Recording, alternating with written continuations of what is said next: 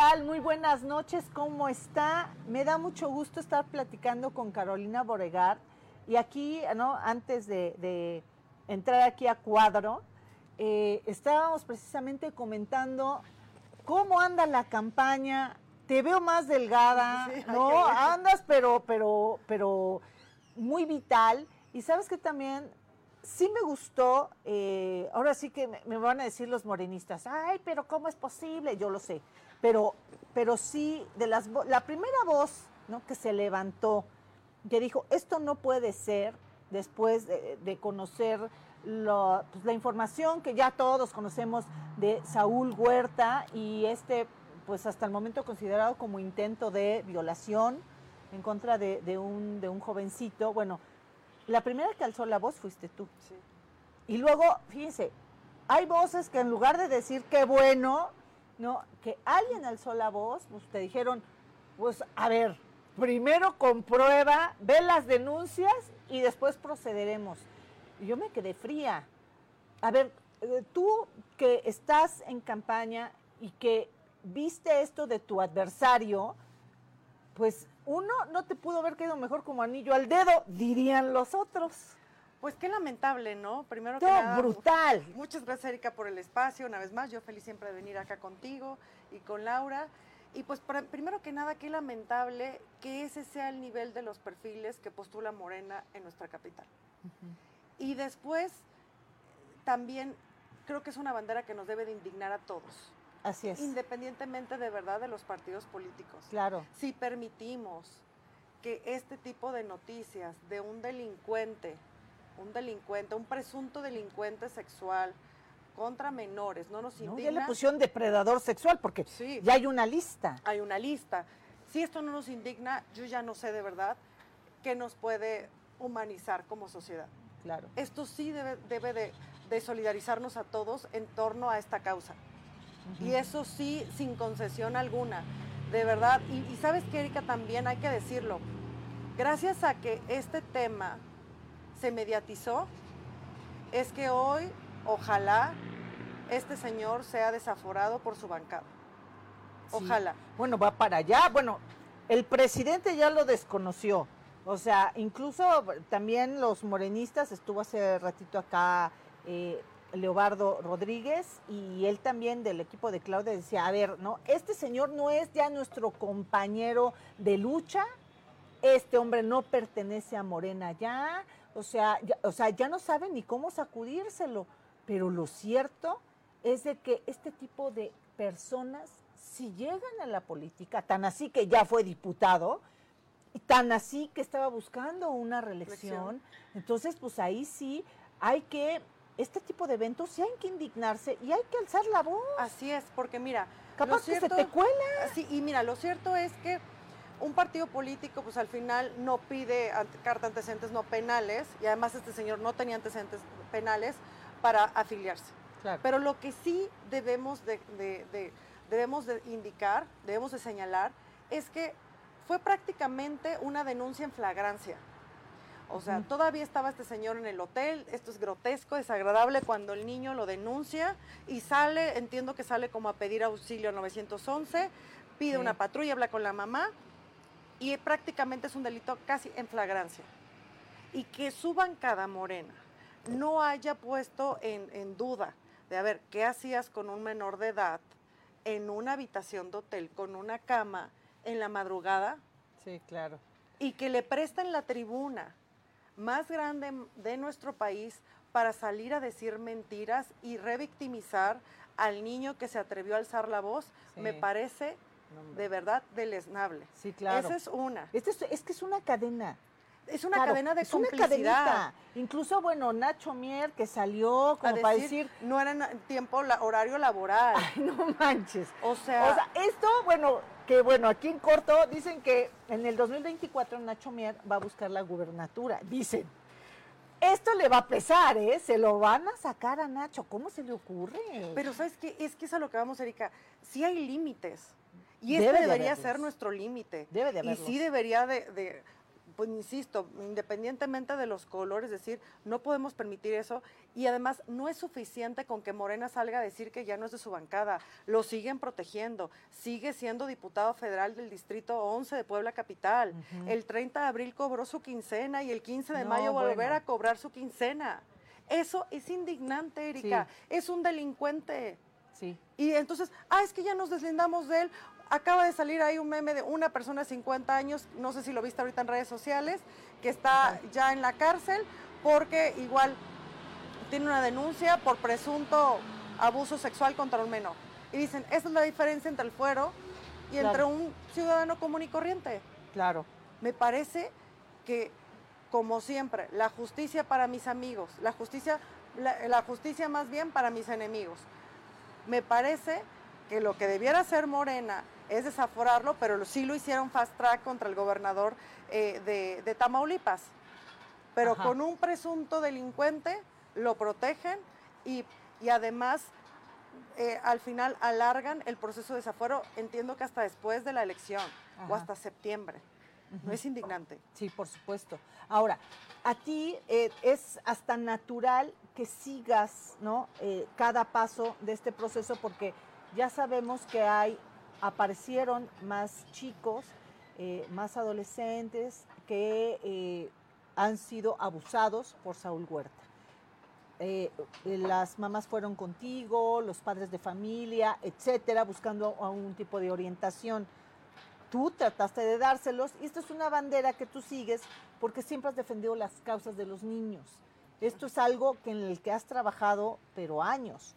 Entonces es. hasta cierto punto natural que se dé esto, ¿no?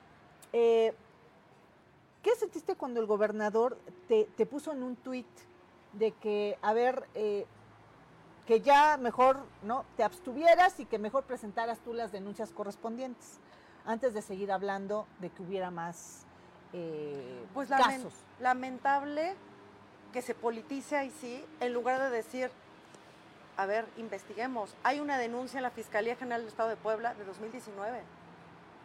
Imagínate, Erika, si esto no se hubiese mediatizado, el caso de este niño hubiese corrido la misma suerte de la denuncia de 2019. Gracias a los medios de comunicación, a su trabajo, que lo hicieron público y que escaló a nivel nacional e internacional, no quedó en el baúl de las injusticias y de la impunidad en este país, porque para allá iba.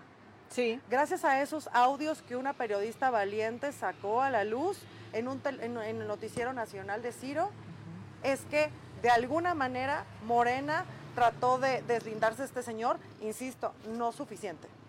Es totalmente insuficiente lo que ha hecho Morena con este presunto depredador. Entonces, ese era, ese era el camino que iba a llevar, que este señor revictimizara al niño, dijera que era mentira, no preguntaron, no investigaron, no dijo, no dijo alguien, a ver, permítame, vamos a investigar antes de prestarle la tribuna, antes de prestarle un micrófono en el Congreso de la Unión. Vamos a investigar porque primero son los niños, primero son las víctimas. Y no vamos a solopar que haya delincuentes en ningún partido político. Claro. Y no lo hicieron. Y hoy siguen sin hacerlo porque el señor, insisto, sigue teniendo fuero. Y por eso no va a pisar la cárcel, por lo menos hasta que siga siendo diputado. Y ni siquiera hay investigaciones. Y eso, gracias. A mí al final fui una vocera involuntaria, porque no es una bandera de más fácil, y porque de alguna manera las víctimas confiaron en mí como para que yo eh, hiciera esto público. Pero al final es voluntad de las víctimas denunciar, hacerlo público a través del medio de comunicación. Yo lo que he estado haciendo es asesorarlos jurídicamente, digamos, y llevarlos, que me parece que es también lo primordial, llevarlos con un terapeuta. Porque porque las repercusiones, las consecuencias que puede haber en las vidas de estos, niños pueden marcarlos de por vida. Claro. Y eso es lo que nos debería también de importar y de indignar. Y al final la decisión está en la cancha de las víctimas, está en su ámbito de decisión y yo tengo que ser muy respetuosa de su voluntad. Al final yo estoy nada más para ayudar, para hacerlo público y respetar lo que ellos decidan. Pero sí es una lástima cómo se ha comportado Morena. Y vemos además que es un patrón, porque no nada más es Saúl Huerta en Puebla, vemos ahora eh, Salgado Macedonio en Guerrero, cómo lo solaparon hasta el final. Vemos también al candidato a gobernador de Zacatecas, David Monreal. Entonces vemos una clara conducta en contra de la niñez, en contra de nosotras las mujeres. E insisto, los partidos políticos no controlan, no piden cartas de antecedentes no penales a quienes se afilien. Pero cuando hay este tipo de conductas, es deber de todos, de todos, PAN, PRI, PRD, Morena, PT, Verde, quien sea, salir a denunciar y salir a deslindarse y exigir que haya justicia. Eso es lo que nos toca hacer. Eso es lo que creo que es lo mínimo que espera la sociedad. Y si no lo hacen, de verdad, es lamentable, Erika. Oye, eh, eh, Carolina Boregar, ¿qué, va a pasar el día 6 de junio? Porque al parecer eh, los tiempos electorales ¿no? tienen nada más un, un, periodo en donde pueden quitar, retirar o hacer algún cambio en las candidaturas. Y en el caso de Saúl Huerta, cosa que yo no me explico, pero así es, va a aparecer en la boleta. Va a aparecer en la boleta. ¿Cómo, cómo va a ser eso? Bueno, Entiendo que ¿cómo es para ti esto? O sea, ¿no? Que tu, que tu carita salga junto con la de él. en este caso, en la boleta federal solo salen los nombres, ah, no salen las fotos. Bueno, el nombre de este señor. El nombre suficiente. Pues mira, yo sigo haciendo mi trabajo, mi trabajo es de propuestas, de verdad tengo una campaña incansable de caminatas, de recorrer el distrito eh, y, de, hacer propuestas y de contrastar lo que representa Morena y un candidato como el que tiene, que creo que los representa fielmente, que es Saúl Huerta, y una servidora que que tengo toda la convicción y la voluntad de, trabajar y ser una digna representante del distrito, sí, una digna representante del distrito 11 federal. Entonces, entiendo que se pasaron los tiempos para poder hacer cambios, las boletas se imprimen con anticipación y al final, pues, no sé, vemos tienen muchos problemas internos y, y entiendo que no hicieron el cambio a tiempo, además de que eh, sí pide el INE que la renuncia sea presentada de manera presencial y entiendo que eso no se ha cumplido. Entonces, hay ahí yo creo que un, tema jurídico de fondo, pero pues que tendrá que resolver Morena y yo mientras tanto sigo en lo mío, sigo trabajando y este y haciendo la campaña. Esto, no, este escándalo tan tan terrible, iba a decir desagradable, pero la, verdad es que no, o sea, le queda corto, de, este escándalo terrible te beneficia de alguna manera, políticamente hablando? Pues yo he estado trabajando, Erika, desde el minuto uno hasta el día de hoy. El señor, bueno, esto es lamentable y es grotesco, pero antes de que sucediera esto, pues de todas maneras era una persona con un perfil súper gris que nunca tuvo casa de gestión en el distrito. Ya hoy eso es lo de menos, pero que cumple a, a la perfección lo que el ciudadano de lo que Ciudadanos critica a los diputados, que nunca regresan a su distrito. Entonces, trabajo pues tampoco tenía. Fue mucho de los que ganó en 2018, pues por la ola de Andrés Manuel López Obrador sin un trabajo detrás.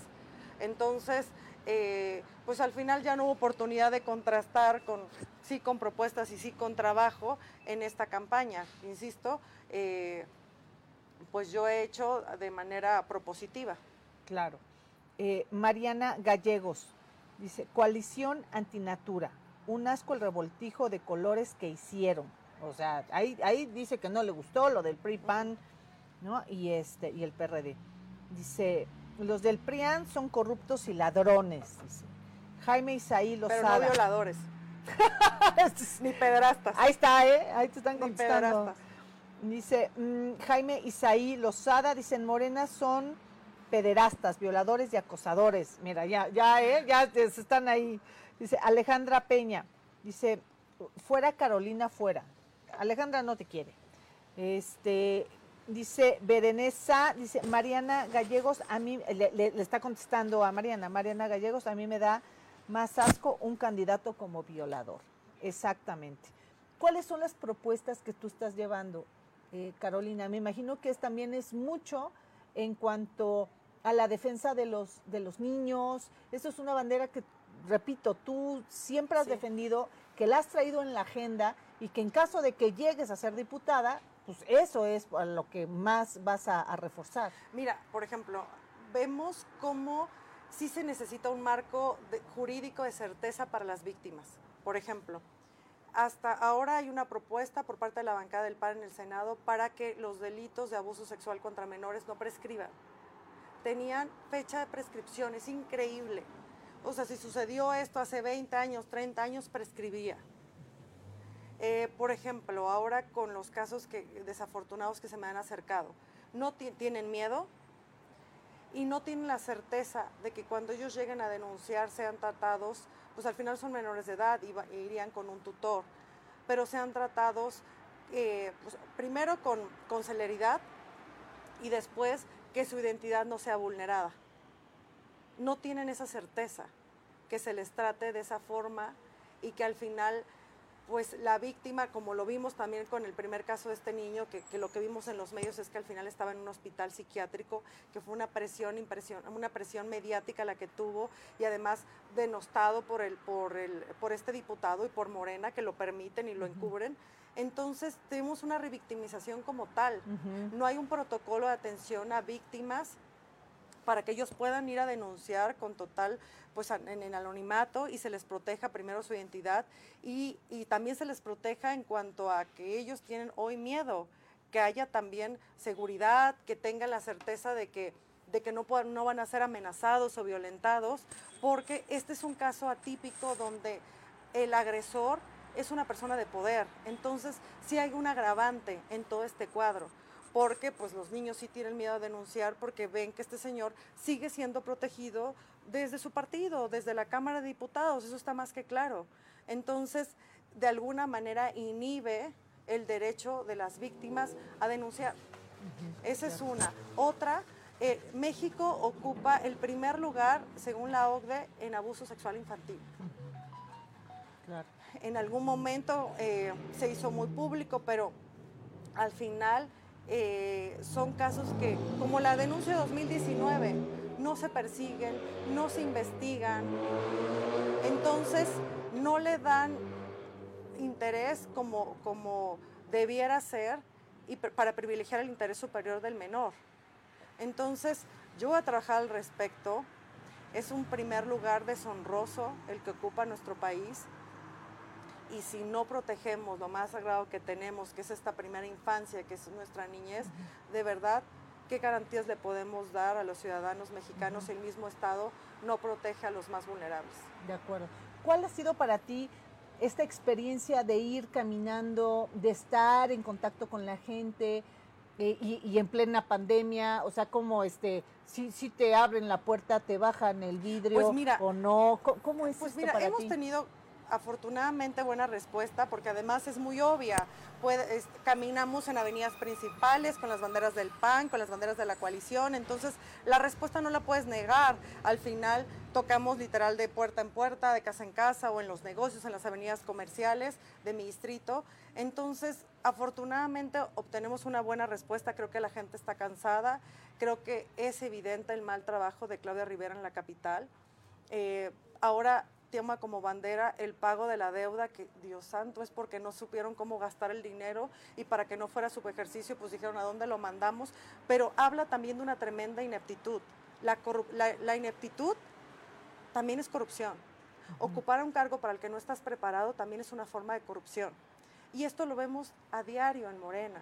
Y esto lo vemos en esta señora y vemos eh, diariamente pues el rechazo que genera donde se para, ¿no? Y no lo digo yo, ahí están las encuestas que dicen que 8 de cada 10 poblanos la rechazan. Y es desafortunado porque nos cierra las puertas a muchas mujeres que venimos detrás, pero sí la inexperiencia, la falta de, capacidad, pues también es un tipo de, corrupción que tú vayas por un cargo para el que no estás preparada. De acuerdo. Oye, eh, ¿Ya podrías dar un, pronóstico, así más o menos de aquí en la capital, cómo les va a ir? Sí, yo creo que vamos a ganar en la capital, por supuesto va a ganar Lalo Rivera y vamos a arrasar en la capital los cuatro candidatos a diputados federales de la capital, Ana Tere, Citla, Mario y una servidora. Vamos a ganar y los siete diputados locales, que también son mis amigos y que también han, han estado haciendo campaña incansable desde que arrancó la campaña el 4 de mayo 4 de mayo.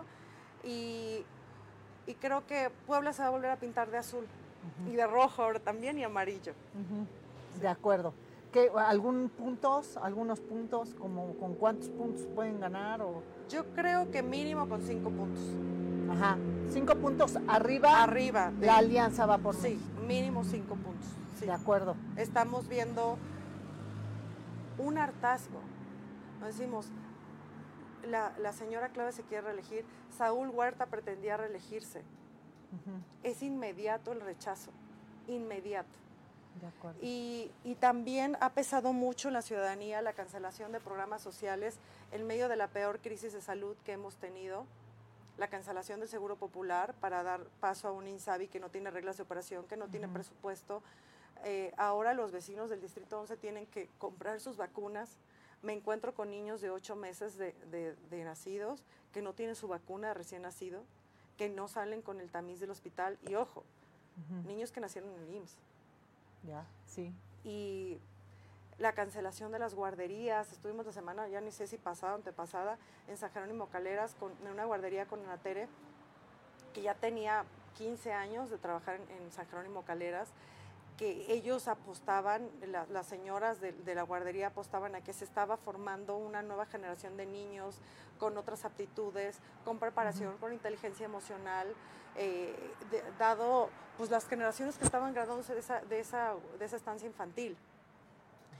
Hoy es una tristeza ver que no hay una sola persona en la cárcel por corrupción, pero sí hay miles de niños que hoy no tienen dónde ser resguardados, seguros y que su mamá pueda trabajar.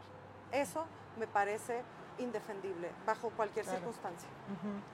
Oye, esta, esta pregunta también, bueno, se las ha hecho últimamente a quienes están participando. ¿Consideras el riesgo de que esta elección pudiera judicializarse? No, porque creo que el margen en el que vamos a ganar va a ser amplio. Cuando se judicializa es cuando el margen está muy cerrado, pero no lo veo así. Sí es una campaña muy reñida, ¿eh? Pues mira, Erika, de verdad, donde te pares te dicen, no vayamos a los colores, vayamos a las obras. Mencióname una obra de este ayuntamiento. Una. No la hay. No la hay. Pues al final, los políticos... Bueno, en, las juntas auxiliares, ahí, pues la, la pavimentación y son, serán mínimas. No me ha tocado. Y serán mínimas, sin, el mayor, sin la mayor relevancia en impacto social. Al final, pues los partidos políticos estamos para servir, estamos para dar resultados. Y los colores, pues, sirven para que el ciudadano al final este, pues elija, pero por lo que nos eligen es por los resultados. Y hoy en Puebla Capital está claro que está abandonada desde hace tres años y vemos cómo las avenidas están abandonadas, sin, con luminarias apagadas, va a empezar la temporada de lluvias y van a empezar a estar los, los pastos crecidos en los parques, están abandonados los parques públicos. Y vivimos en una ciudad de Puebla sucia, en completo abandono. Y simplemente nos vamos a los hechos. Basta con dar un paseíto por Puebla capital y ver cómo nuestra hermosa Puebla no es lo hoy no es lo que teníamos, no es lo que era. Y eso es gracias a este gobierno, pero afortunadamente el 6 de junio se van. De acuerdo. Ok. Carolina Boregar, muchísimas gracias, por estar aquí en Los Conjurados. Muchas gracias por su compañía esta noche. Soy Erika Rivero. Esta entrevista la puede checar en nuestro portal Los Conjurados y en nuestras redes sociales. Besitos. Bye.